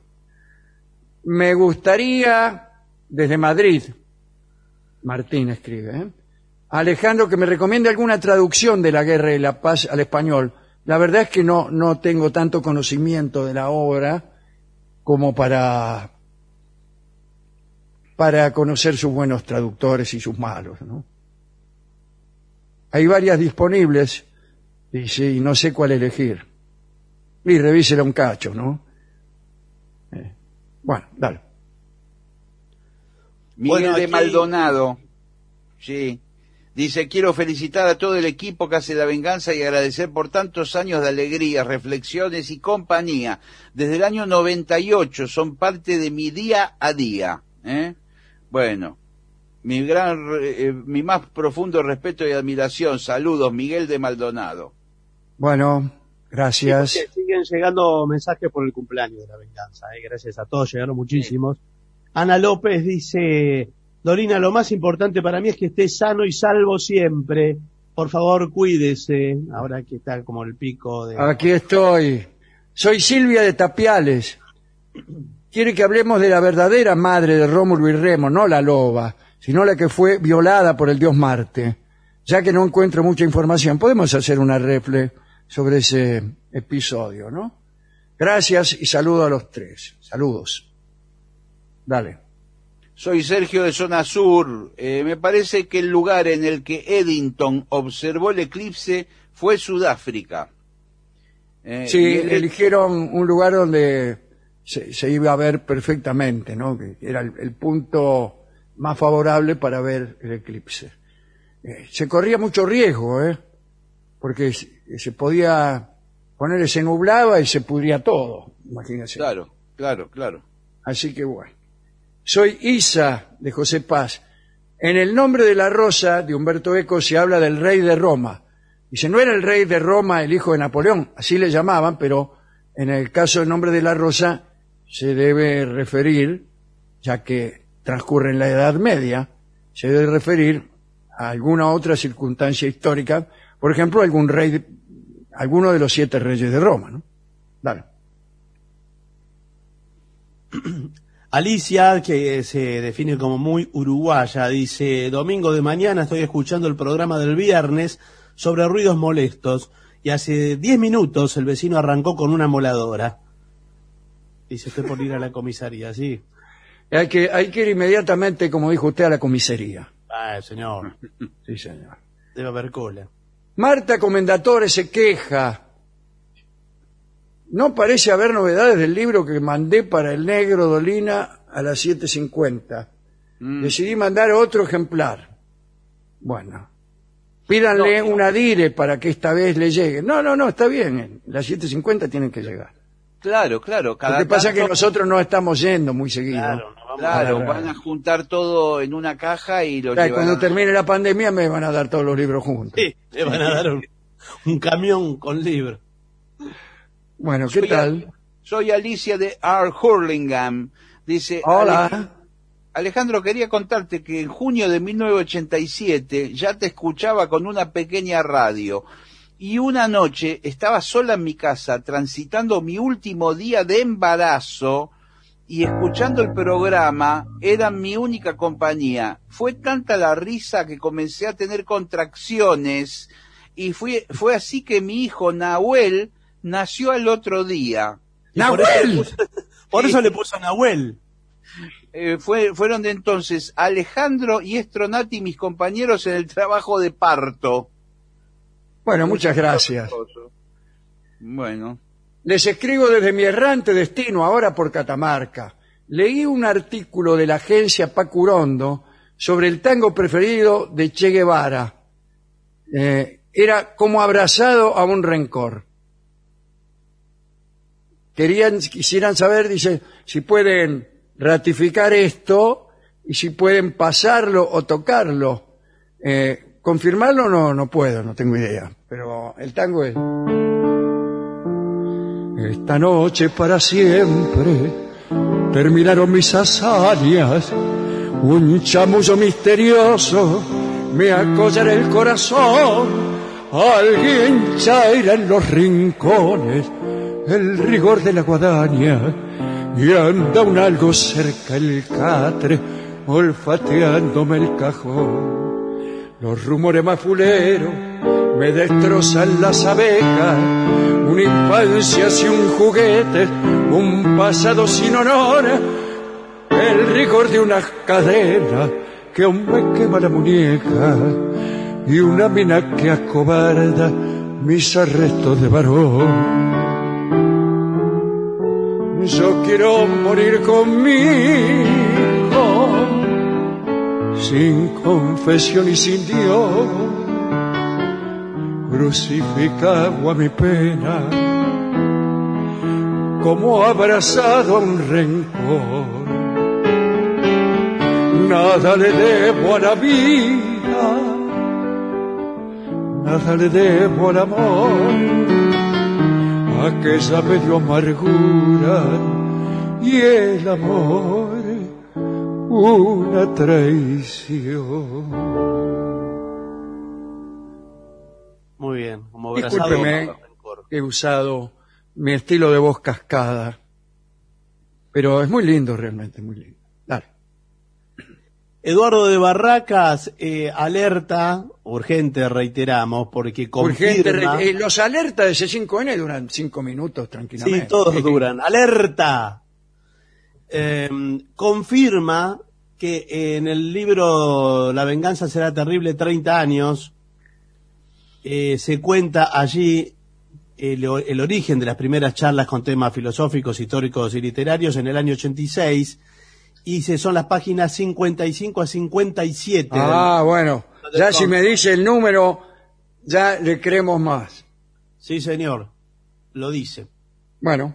Gracias. Eduardo de Barracas. Mariana y Diego nos escriben desde Mendoza y dice, con respecto a la charla en la que hablaron de té y infusiones, precisamente toda preparación que incluya una o varias especies vegetales, agua caliente y un tiempo de reposo es una infusión. Incluso si, se, si se trata del té, que es una variante muy popular. Así que hablar de un té de manzanilla o de un té de tilo resulta impropio. ¿Eh? Bueno, ¿Por qué? porque sería una infusión de manzanilla o una infusión de tilo. Ah, claro, sí, tiene razón. Claro, bueno. Eh, soy Fernando Aguirre. Era verdad eso que dijo Dolina de que el hágame acordar no funciona en el programa. Hace un par de semanas dijo, hágame acordar que le cuente de una cena que tuve con Carrizo, Vittorio Gassman y Ferrer. Y nadie lo hizo acordar. La semana pasada dijo, en el próximo segmento del programa, hágame acordar que le hable sobre la técnica de los escritores de novelas policiales. Sí, Sí, es verdad. Muy a Nos pesar de que. Gillespie estaba eufórico de entusiasmo por el tema, Sí, y sin embargo encanta. nadie le hizo acordar. No. Incluso días pasados intenté hacerle acordar de que contara sobre la cena y se aseguraron de no leer mi mensaje. siempre estamos Así que prometiendo cosas aquí un que nuevo no- intento, saludos. Bueno, hágame acordar Sí. Sí. que, que mañana mismo conteste el mensaje este que nos ha mandado este oyente. Perfecto. Eh, Walter es de Choel Choel. Quería decirlo porque es la localidad que más me gusta el nombre. Y nos manda un feliz cumpleaños. Muy bien. Juan Carlos de Palermo dice, hola Vengadores, estoy feliz, me tocó la vacuna china, dice. Todo bien, pero ahora desenchufo la heladera a la noche. Dice. Qué desilusión oír que la radio se jacta de tener periodistas y conductores parciales. Yo sueño con una radio hecha por periodistas imparciales como Majul. Dice, la cornisa será terrible, dice Juan. bueno, Eh, bueno, Martín de Alicante deja saludos, insiste con Naranjo en Flor. Saludos a Kiki Spray que escucha y se lava las mismas al entrar a su casa, dice. Marcela de Pergamino, gracias. No sé. Creo, creo que habría que hacer una pausa, Y muchachos. solo Eh, una- le voy a contestar a, a Luca de Lanús, que dice, me parece haberlo escuchado decir que no le gustaban mucho sus primeros libros. Pude haber malinterpretado sus palabras, pero en caso de haberlo hecho de manera correcta, me gustaría preguntarle qué opina sobre el éxito de aquellas obras y sobre todo la apropiación popular que se han ganado. Bueno, es, es, es algo que yo agradezco mucho y me, me parece una cosa aventurosa en mi vida. Hay una plaza que se llama Plaza del Ángel Gris, por ejemplo, en Flores. Y imagínense, es un- a mí me parece que es un- una cosa un, un poquito exagerada e inmerecida de mi parte, pero lo, lo acepto con alegría. Y no, es que no me gusten mucho mis primeros libros, era lo que yo podía escribir y yo escribo distinto, pero no sé si mejor. ¿eh? Lo que puedo decir de estos libros actuales este, que estoy escribiendo en estos tiempos es que responden a mis intereses de estos tiempos, que no Claro. son exactamente los mismos. Mis intereses artísticos estoy hablando, ¿no? Sí, sí, claro. solamente eso. Pero ahí no son los mismos, tengo otras manieras, me divierto con otros chistes, no muy diferentes, pero un poco diferentes. Eh, y son, son libros más complejos. Después, si son mejores, lo más probable es que sean tan malos como los otros. O sea, no, no, no. Mire si le voy a decir, estos son buenos y aquellos no. No, no. Eh, eran libros más sencillos, por eso a mí quizá me divierte más escribir estos libros de ahora. Y incluso leerlos. Cuando releo, me divierto más con los de ahora que con los de antes. Pero este, a veces leo algunos fragmentos, obligado por las circunstancias de, del ángel gris o cosas así, y, o, uno de cada tantas, una de cada tantas cosas está bien. No, no, no, no, no es que me arrepiento y quisiera no haberlos escrito. No, no. Nada más que me divierten un poquito más los de ahora. Eso es todo. Ahora, un, da- un dato sobre el ángel gris, sin que esto se convierta en un reportaje. Sí, Pero, ¿qué tal? el- ¿Qué tal? ¿Cómo le va, Alejandro? Buenas Bien, bien. noches. Antes que nada, buenas tardes. No, digo, tengo entendido que el ángel gris no fue concebido como un libro, sino que eran textos que se estaban publicando en la revista Humor. Claro, sí, eran textos que se estaban publicando en la revista Humor. Y, eran y notas. y Pero esas notas poco a poco, sentido. Eh, ¿Cómo? Lo digo que compilados cobran un sentido que... eh, Compilados cobran un sentido que yo ni siquiera había advertido. Claro. Sí, eh, eso es bastante cierto. Sí, sí. porque el mismo Casioli le propuso hacer el libro, ¿no? Sí, eso me lo propuso Casioli. Pero ¿sabe quién fue el primero que me dijo que eso era una novela? Antonio. Ah, Carrizo. Carrizo me dijo, esas cosas que estás escribiendo en, en la revista Humor, dice, vos no te das cuenta, pero son una novela. Eso es una novela. Estás escribiendo una novela y no te estás dando cuenta. Eso me. Qué. Y, y tenía muchísima razón. Y hablaba así además, Antonio. Sí, así. Enfático. Bueno, ahora Bueno, sí- vamos ahora sí a hacer una, una pausa. AM750. Objetivos. Pero no imparciales.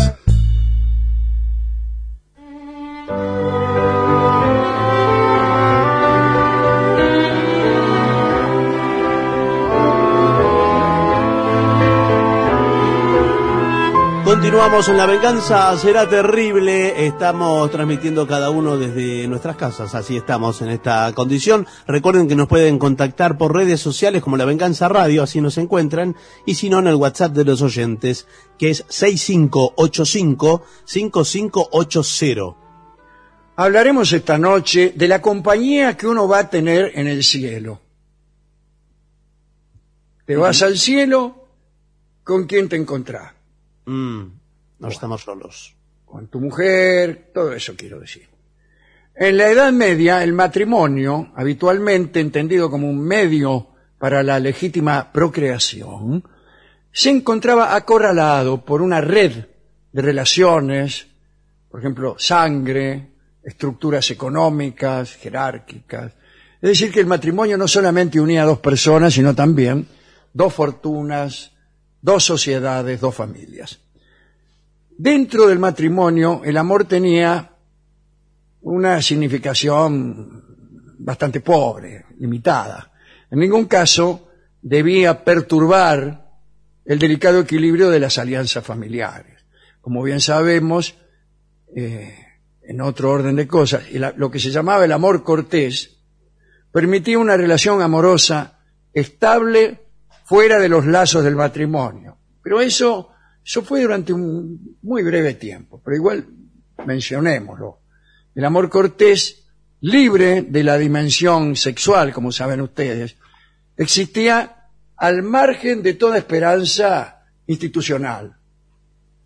¿Eh? Estaba, recuerdan cómo era el asunto.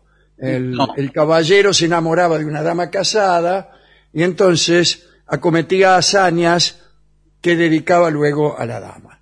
Y si es que había torneos o luchas, Ah, o lo sí, que sí. sea, el tipo le dedicaba con una serie de rituales sus triunfos a la dama que amaba, que estaba casada y el marido sabía incluso de esas dedicaciones. Había poesía que se escribía para esos fines.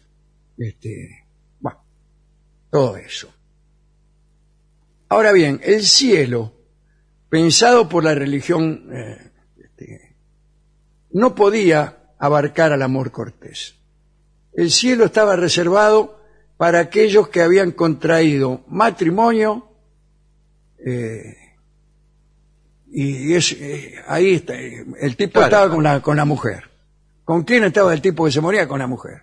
Claro. Peor, lo doy vuelta y es peor todavía. ¿Con quién estaba la mujer?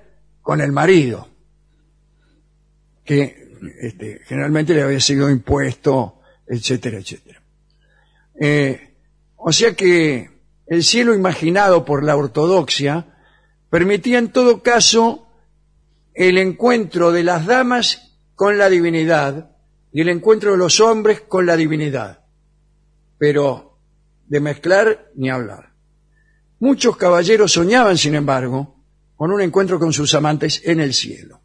En un libro del año 1180, compilado por Andreas Capellanus, se cuenta la historia de un hombre que, digamos, horrorizado por la descripción de aquel cielo, tan horrorizado como yo, ¿no?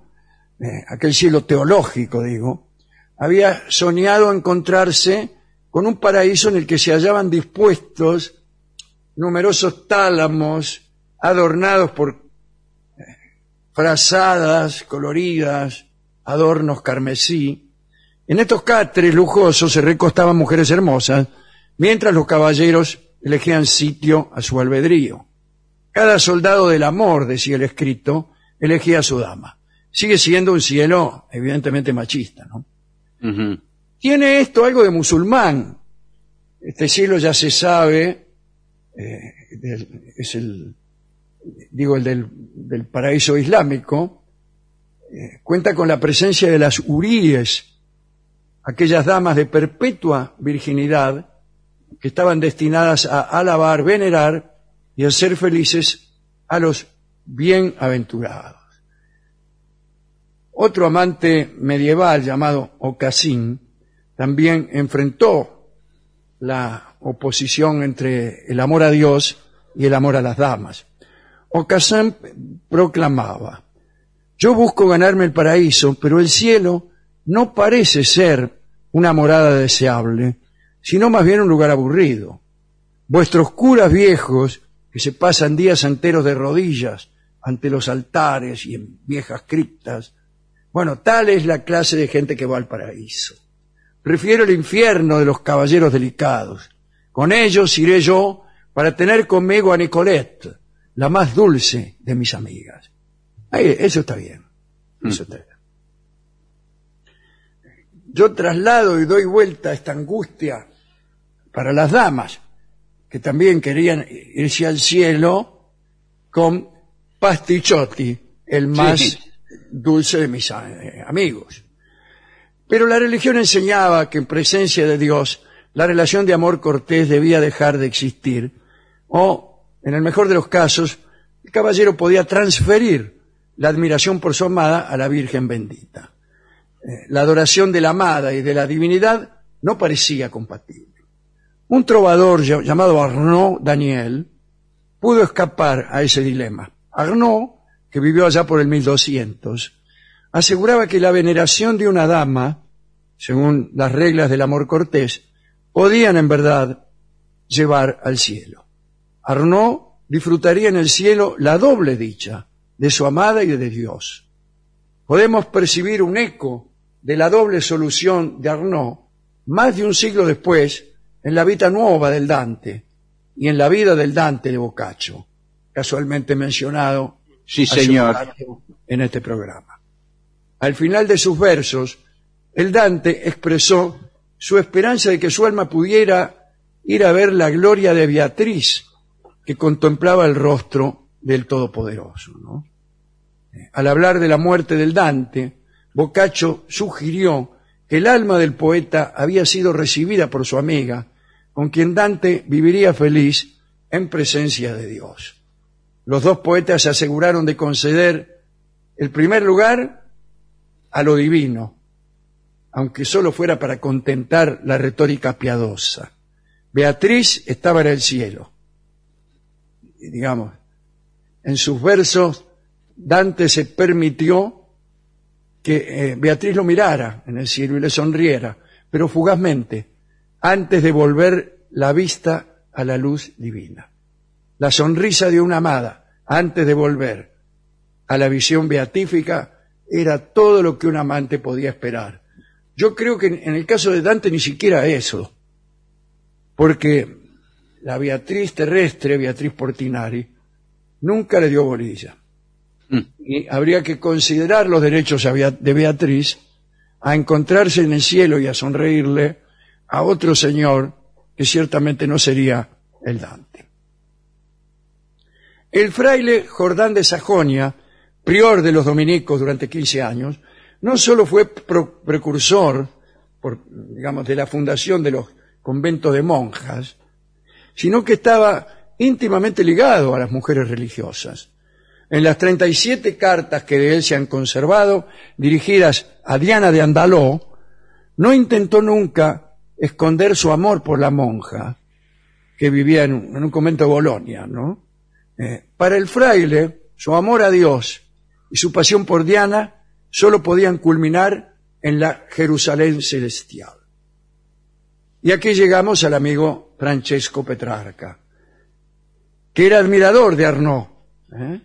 y era incapaz de librarse de la carga que suponía la tradición respecto del cielo que había creado para sí. Después de la muerte de Laura, su amada, Petrarca se imaginó la poética invitación de su amiga a estar con ella en el otro mundo. Defendió su idea, pero con palabras puras e inmaculadas. En la angustiada mente de Petrarca, la simple y convincente armonía en el cielo entre lo humano y lo divino parecía imposible. En un poema encontró coraje suficiente para repetir la síntesis de Arnaud, diciendo que su deseo era ver a Cristo y a Laura. Pero no fue más que un deseo poblado por su humanismo y por una cierta culpa cristiana. Tuvieron que llegar los románticos mucho tiempo después para que el amor en el cielo dejara de estar prohibido. Los escritores románticos declararon audazmente que después de la muerte los justos recuperarían a su amor en el cielo. Los buenos enamorados debían ser arrastrados mutua y recíprocamente a disfrutar en el paraíso de la dicha eterna, junto con un Dios cauto y favorecedor de los amantes. Nosotros, aquí termina el informe, es un informe que hemos leído varias veces. Hoy yo le he incorporado especialmente, desde el principio, la paradoja de género. Sí, sí, sí. Todo esto funciona perfectamente. Digo, el sueño de Arnaud, el sueño de, Dante, etcétera. En un mundo en donde el que elige es el hombre. Y la mujer solo puede aspirar a ser elegida por un tipo más o menos soportable. Hace mucho tiempo que yo he escrito algunas líneas y he hecho una melancólica contribución a esta clase de reflexiones, de reflexiones, ¿no? A saber, conjeturar la suerte de los que padecen mal de amores. Yo pensé mucho en, en los enamorados en derrota, como finalmente lo eran Petrarca y Dante, especialmente Dante, ¿no? El que sufre un desengaño amoroso y gana el cielo, decía yo, no encuentra allí un consuelo, porque la mujer que lo dejó por otro estará allí con ese otro. Porque no podemos gestar en el cielo una desdicha nada más que por complacer a un bienaventurado. Y esa es una enorme dificultad en el diseño de paraísos. Lo que uno necesita para ser infinitamente dichoso es precisamente lo que a otro le produce la desdicha. Esa contradicción no es posible superarla, no es posible admitirla, salvo que uno fuera Hegel. Y hemos de ir más lejos y hemos este, examinado la idea de la convicción individual de paraísos fantasmales. Hemos auspiciado incluso esa convicción. Paraísos donde uno se encuentra con quien quiere encontrarse, porque son paraísos creados por uno mismo. Y ahí, este, unos fantasmas de seres que en verdad están en otros paraísos, en los propios, disfrutando de sus propios fantasmas, están con uno. Quiere decir que la única posibilidad de alcanzar uno estas felicidades es renunciando a la idea de veracidad. Y esto me parece más cercano a la razón. ¿Sabe por qué? Porque me parece que también sucede en la tierra. La única posibilidad de disfrutar enteramente un amor es no pidiendo garantía de veracidad a cada cosa que nos entusiasma. La actitud escribanil es lo peor para un amante. Un amante debe ser, antes que nada, crédulo. Y si lo que tiene ante sí es un engaño, está bien igual. si es que él está enamorado de ese engaño. Lo peor que puede hacer un amante es empezar con tareas detectivescas para desarmar su propio engaño, que es lo que hacen muchos. Lo primero que hacen cuando se consiguen una novia es tratar de desmentirla. Disfrútela, hombre. Y no eso de andar averiguando. Bueno.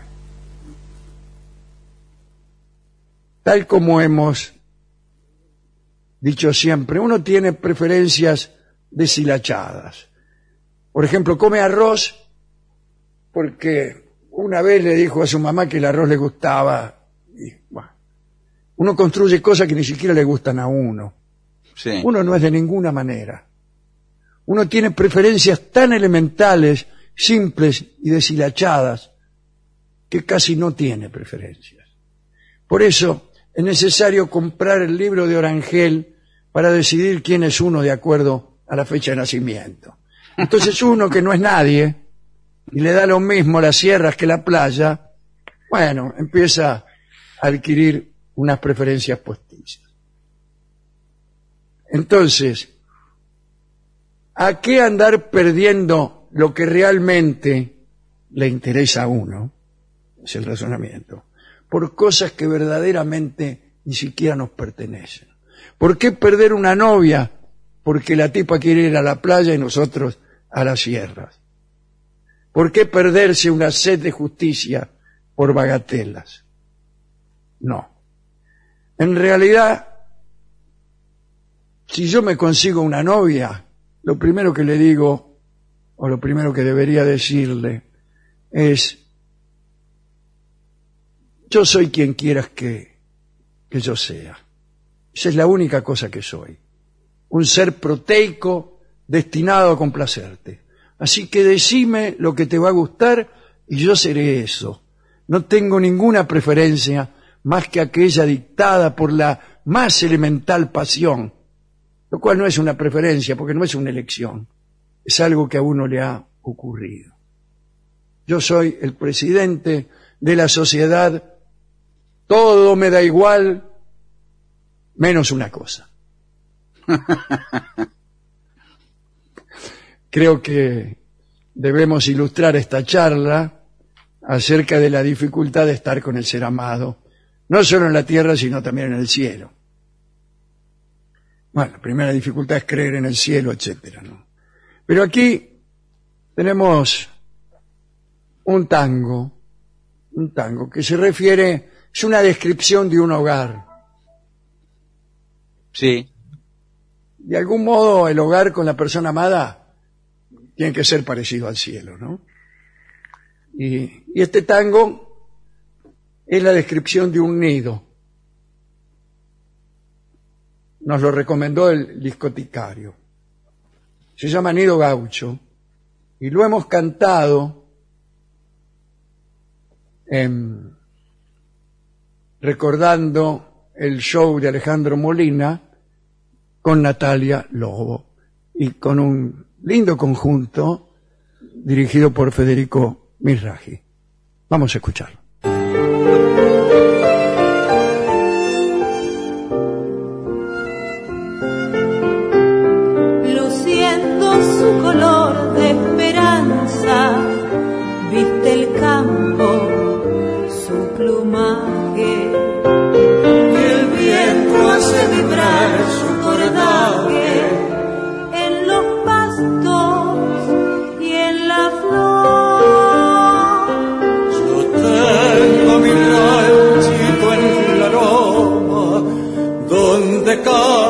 tan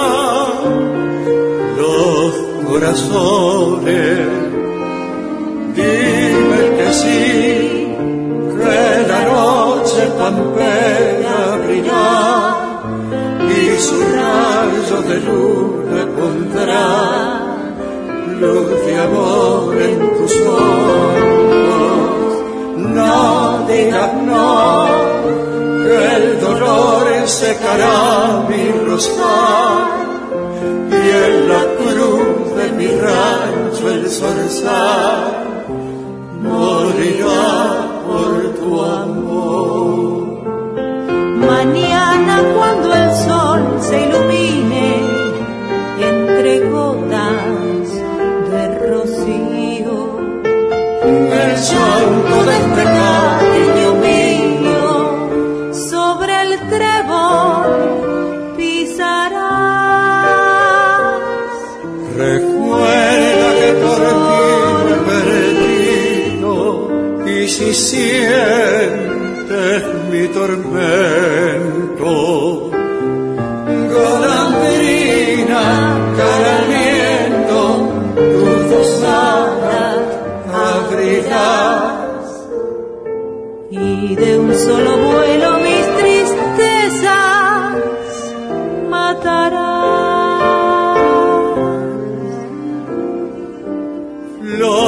Florecerá Florecerá, mis ilusiones y se abrirán los corazones.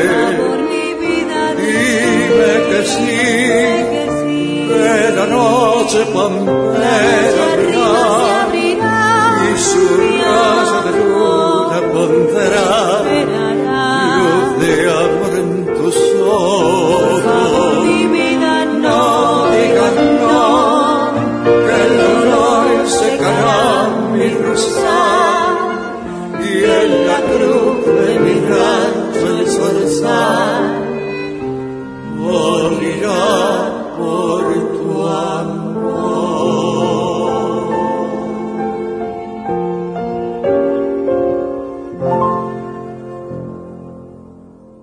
Eran Alejandro Dolina y Natalia Lobo. La venganza será terrible. Nido Gaucho. AM750. Objetivos. Pero no imparciales.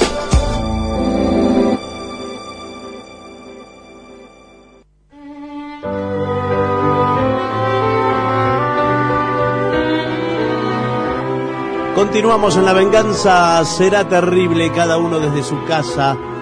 Señoras, señores, este es el mejor momento para dar comienzo al siguiente segmento. Consejos para manejar la moto con uno atrás. Yo, Ah, bueno, creí que iba a decir con uno adelante y ya la heterodoxia estallaba en el Sí. aire. Con uno adelante y otro atrás. Sí. El Bueno, de sí, adelante porque- es usted. Sí. Y es el que maneja. En general, maneja el de adelante. sí, no se claro. usa en la moto llevar a alguien en el caño. No, Porque las motos no. tienen, suelen tener dos asientos. Sí, señor. Llamémoslo y así. Sí. Y adelante está el Aunque hay quien va tres en la moto. ¿eh? Está absolutamente prohibido. Sí, señor. Algunos siempre se sienten en el tanque. Eso está prohibido. Está ¿En el prohibido. tanque? Ah, mira. Se siente en el tanque. Claro. o donde pueda, qué sé yo. Bueno, ¿usted sabe lo que implica conducir una moto con pasajero? Porque no es lo mismo conducir solo que conducir con alguien que pese 50 kilos. 50 kilos o 100, 100. Va haciendo Willy. de- de- depende a quién lleves. Eh, vamos a centrarnos en estas instrucciones para conducir con un niato o con una niata atrás. Eh, lo primero que hay que saber es que ese pasajero lleve el equipo necesario para ir en moto. No sería el primero que se cae de la moto y, y se rompa la crisma por no Bueno, llevar casco. Lo que se me ocurre, claro, es casco en primer lugar, como El equipamiento. casco, en primer muy lugar, bien, casco. señor. El casco y la con Fianza. Fianza, muy Sí. bien, muy bien. Eh, porque si llevas a un pasajero sin casco, el responsable eres tú como conductor.